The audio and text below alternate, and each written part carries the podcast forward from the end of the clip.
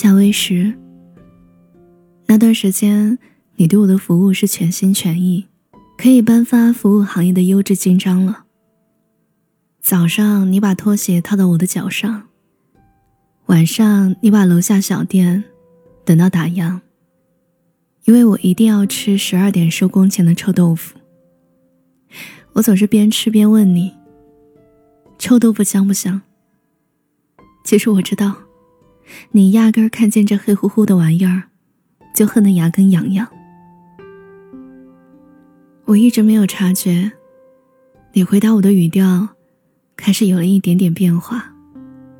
这个变化，我是在二零零五年的六月就要结束的中午发现的。我跟你说过，我这辈子最大的梦想，就是睡觉睡到太阳落山。所以下课以后。你在外面兼职做工，我在家与枕头亲密不分。考试来了，有你整理的笔记要点，我只需要略微背下六十关过分。我旷课有你冒名顶替，反正老师在课堂上从来没有见过我，不知道我是男生还是女生。直到那个中午，我忽然醒了，我看见电视里节目在念诵着。古老的诗歌，声音抒情而悠然。红豆生南国，我忽然就很想喝红豆甜汤了。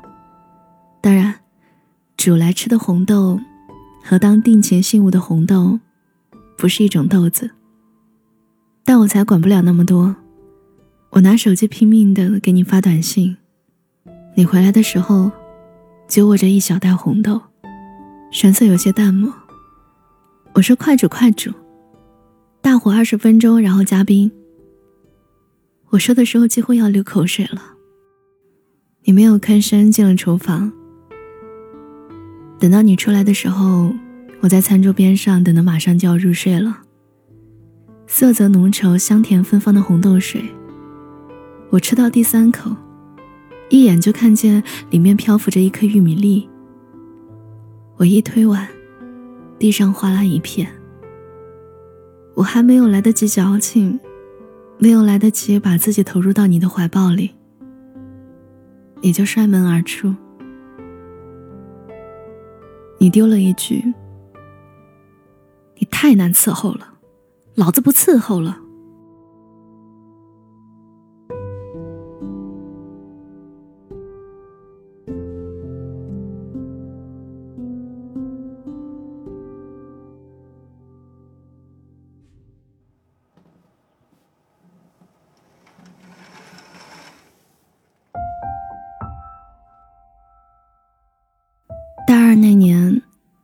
我在食堂吃着很久不变的炸得金黄鲜脆的大藕夹。我有点孤僻，不算漂亮。我一个人的时间很多，我和男生不打交道。我吃东西默默不语。我喜欢默默的喜欢我所喜欢的东西和人。食堂怎么就能够把平凡普通的食物做得百吃不厌呢？我一口一口咬着，不看任何人。你就坐在我旁边的桌上，然后你挪动了，坐到我对面。我丝毫不去理睬你，我意犹未尽，还想再去弄一只。你忽然夹起一只递到我的餐盘里，怎么就那么巧合？你的盘子里也有一块，这是不是你的预谋？如今已成悬案。我纳闷了一下，抬头，看见你一副快吃快吃的表情。我没有说谢谢，你也没说别客气。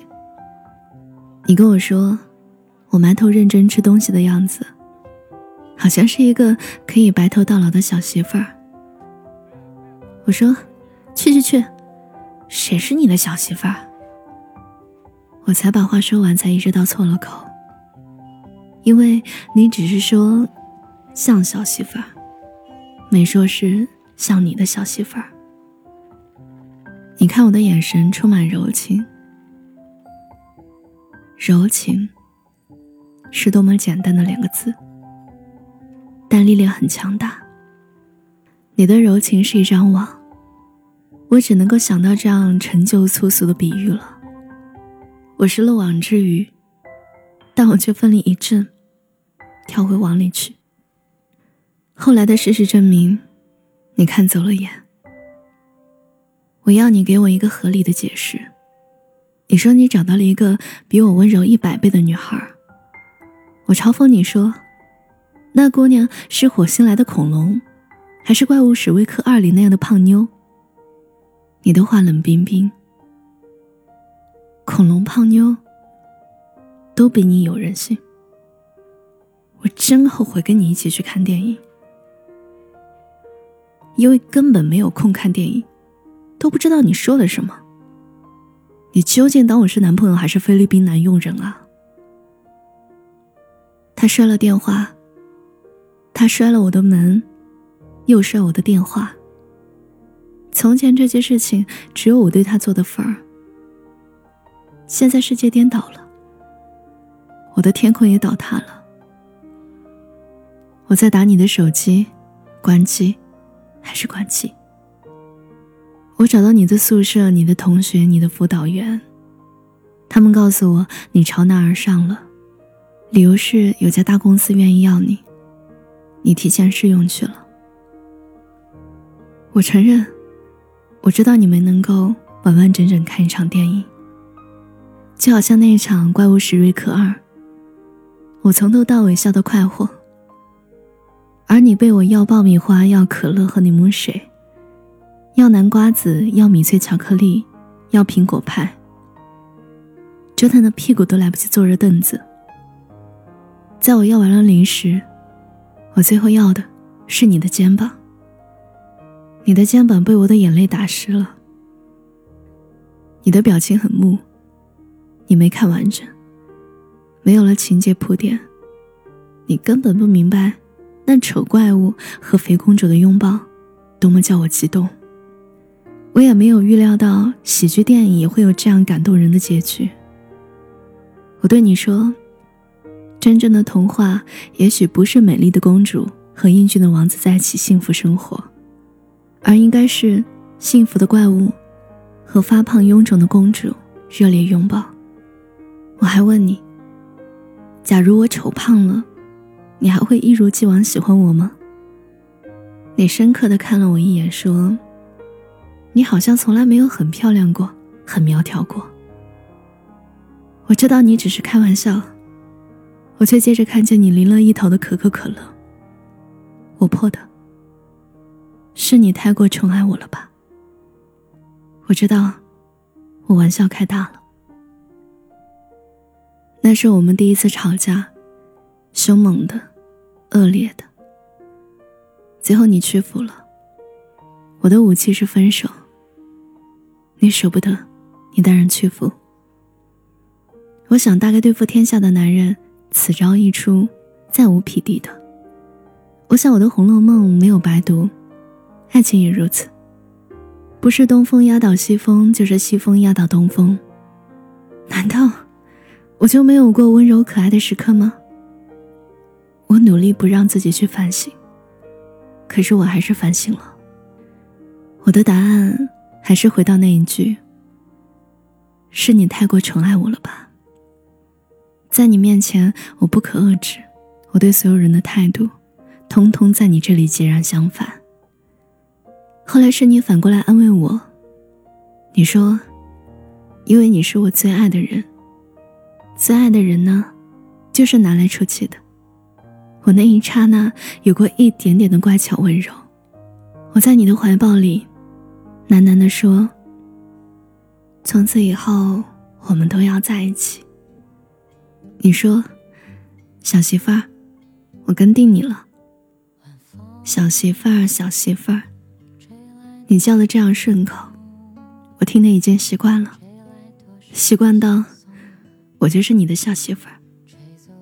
可是你已经不要我了，已经是二零零五年的六月，距离学校限定的离校时间三十日还有两天。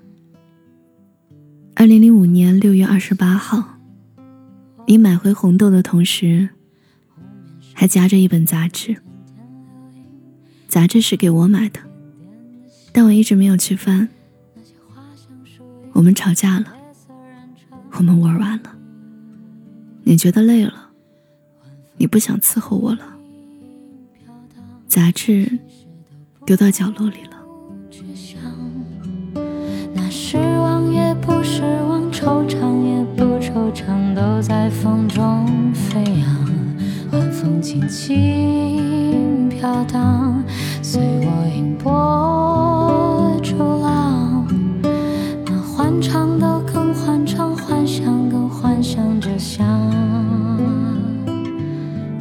在身旁。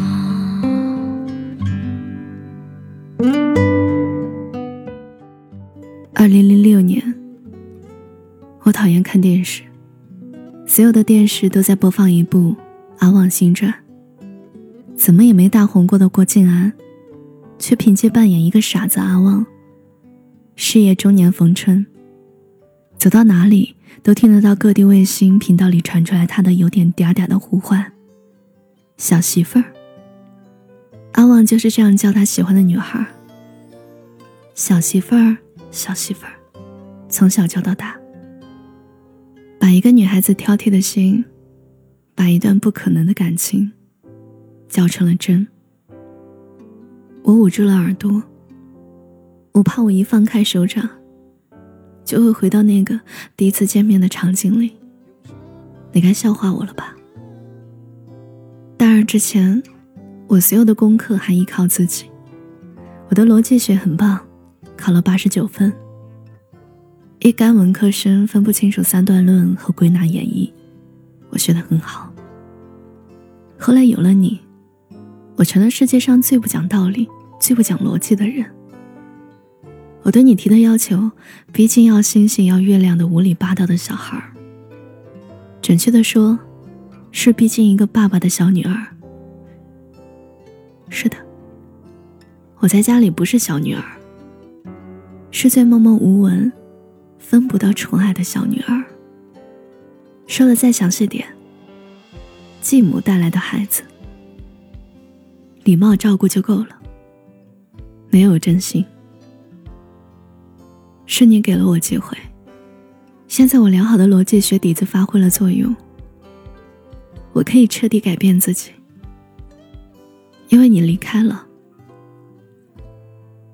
但是我的改变你看不见了，那么我的改变是无意义的。你的忽然离开，让我陷入两年的念念不忘。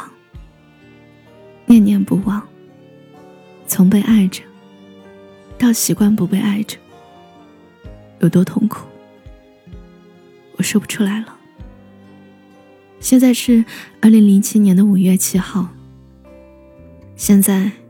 我当然知道你的下落和影踪，我一直都知道，只是你一直不再见我了而已。你结婚了，在二零零七年的五月长假，这样收到邀请的人才有时间参加婚礼。你有没有再与我联系？我有没有赠你祝福？我们有没有在电话里说些无效的话？都已经不再重要了。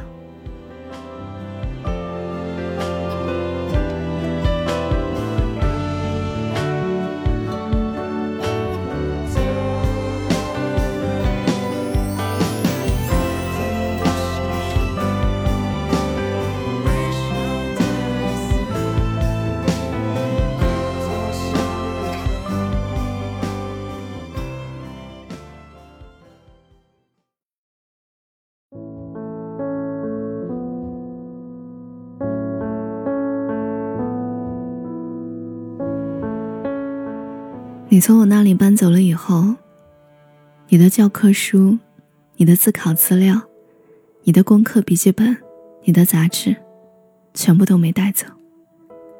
我携带着你的那些东西，活生生就是作茧自缚的笨拙傻瓜，我全然不肯舍弃。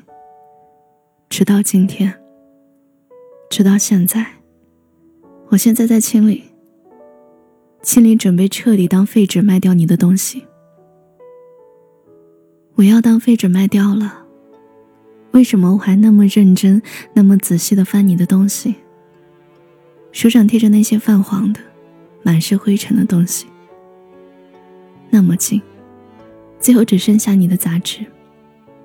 我翻开了那本你买的二零零五年第七期读书杂志。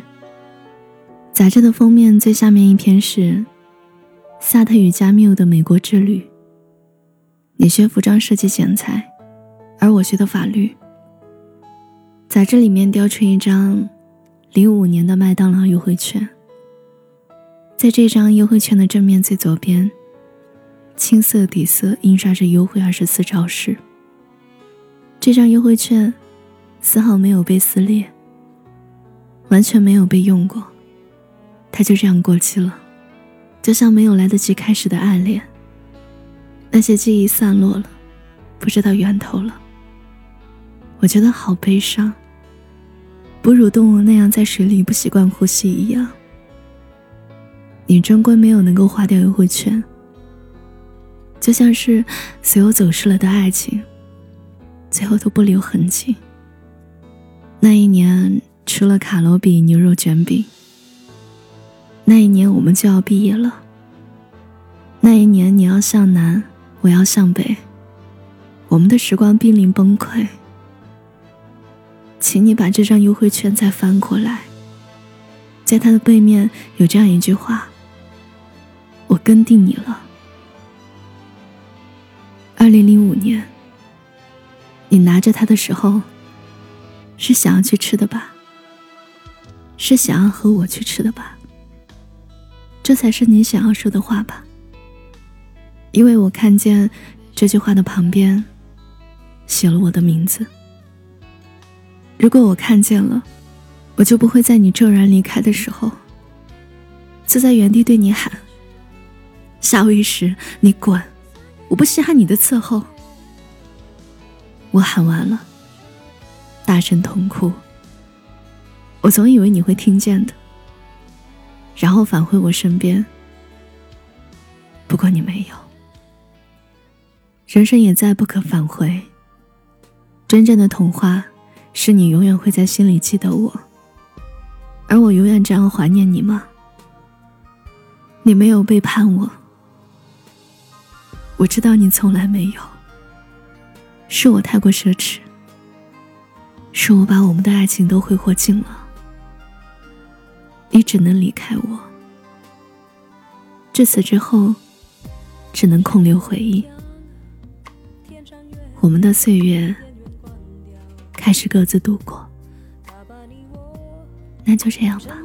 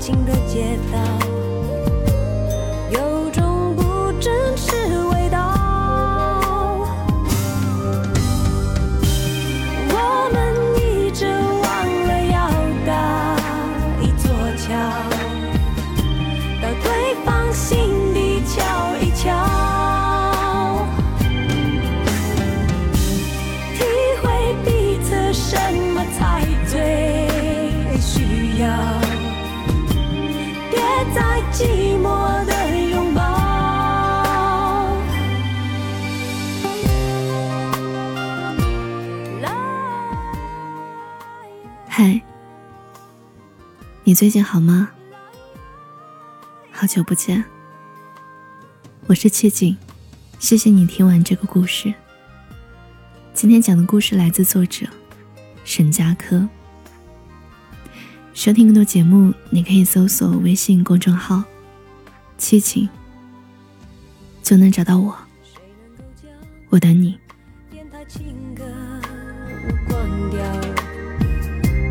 他将你我心事唱得太敏感，当两颗心放在感情天平上，想了太多